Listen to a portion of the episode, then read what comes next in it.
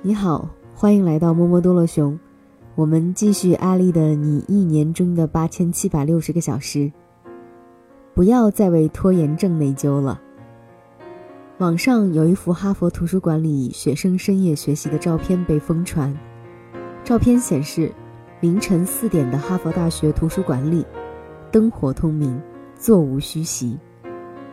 图片配文写道：“到了哈佛，你才知道真正的精英并不是天才，都是要付出很多努力的人。”之后还有人写了一本《哈佛凌晨四点半》，作为哈佛大学送给青少年的礼物。想以此改变中国的万千学子，当然，去过哈佛的人都知道这并不是真实的情况。后来，一批神通广大的网友经过一番艰辛的扒皮，确认了那张照片其实出自华盛顿大学，而时间也不是平常日子的凌晨四点，而是期末考试周前的晚上十点。大家都懂的，这个时间图书馆坐不满都不正常。在我们的大学里，每到了考试周，也会看到图书馆里一座难求的景象，也真的有不少同学在考试前一天通宵达旦的复习。课业繁重固然是这些现象发生的原因，但考前突击更重要的原因，恐怕还是由于一种叫做拖延症的东西。每个学期的课程结束之后，学校都会留给大家两周的复习时间。但我们总觉得两周的时间还长着呢，先玩两天再说。两天复两天，两天何其多！结果一晃就到了考试周。这个时候，一大批学子就成了当下最勤奋的学生。两周考试下来，一个个累得眼圈发黑，肤色无光，只想把床板睡穿。拖延症真的很让人头痛，想去做某件事，但是因为各种各样的原因，迟迟没有行动。直到最后一刻才拿出拼命的精神，乱七八糟的做完。很多人说哪有什么拖延症，不就是懒吗？其实懒和拖延还真不是一回事儿。懒的人什么都不想做，什么都不愿意做，饭来张口，衣来伸手，也没有任何的负罪感。而拖延症患者有很多事情需要做，也有很多事想要去做，却总是拖到最后一刻才去做。内心有着强烈的负罪感，很想改变。懒人是已经放弃治疗的人，拖延症患者还是在试图治疗的人。对患有拖延症的人来说，想治而不得治最痛苦。现在假设你需要在放在地板上的一块又宽又长的木板上走过，木板宽两米，长十米，厚零点五米，你肯定会走，甚至你还会唱着歌非常霸气地走过去。但如果场景变化一下，两栋五层楼高的房屋之间悬空放着这块木板，你很有可能掉下去，摔得粉身碎骨。你需要做的任务没有变化，但失败的代价增大了。这个时候，你就会开始拖延了，开始想走还是不走，怎么走。这时 A 楼突然着火了，不走你就会被烧死。这个时候，你不会再有什么顾虑犹豫。马上拔腿向 B 楼跑去，过去后会感觉到 so easy，爸爸妈妈再也不用担心我走木板了。你还会想，我为什么不早点走呢？这就是大部分人拖延的心理过程了。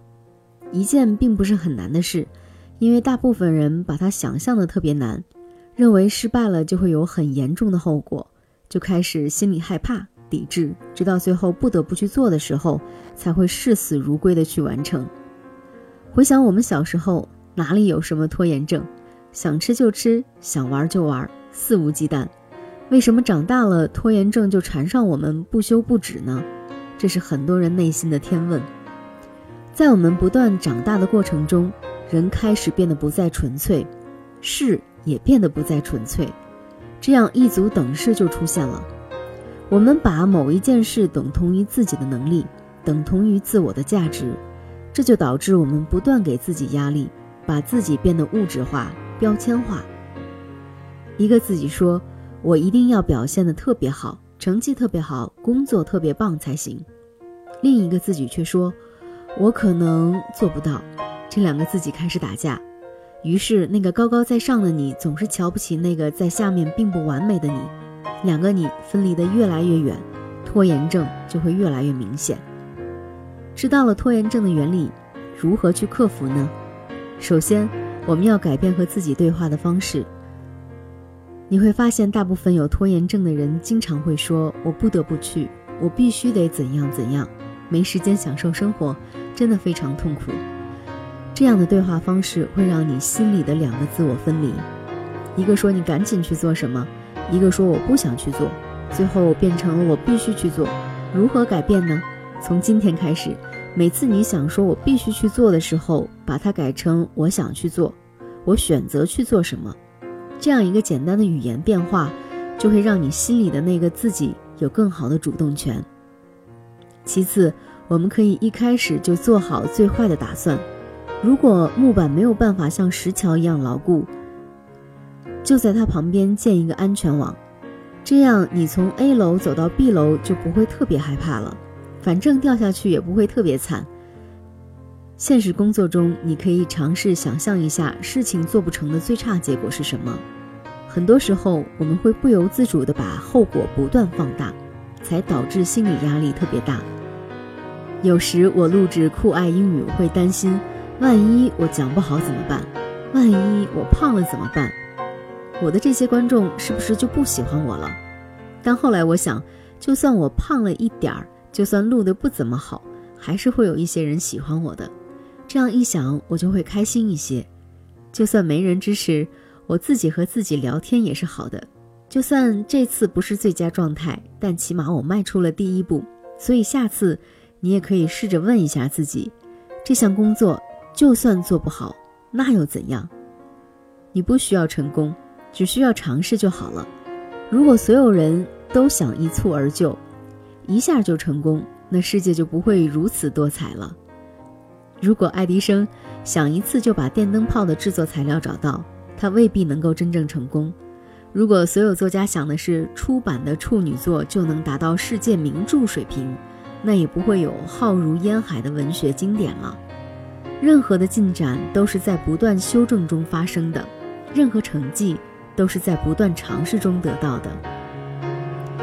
一个人最大的痛苦来自未完成任务而产生的持续性的焦虑，以及在最后一刻完成任务而觉得任务没有做好的负罪感。你并不等于你的工作，克服拖延，尽力就好。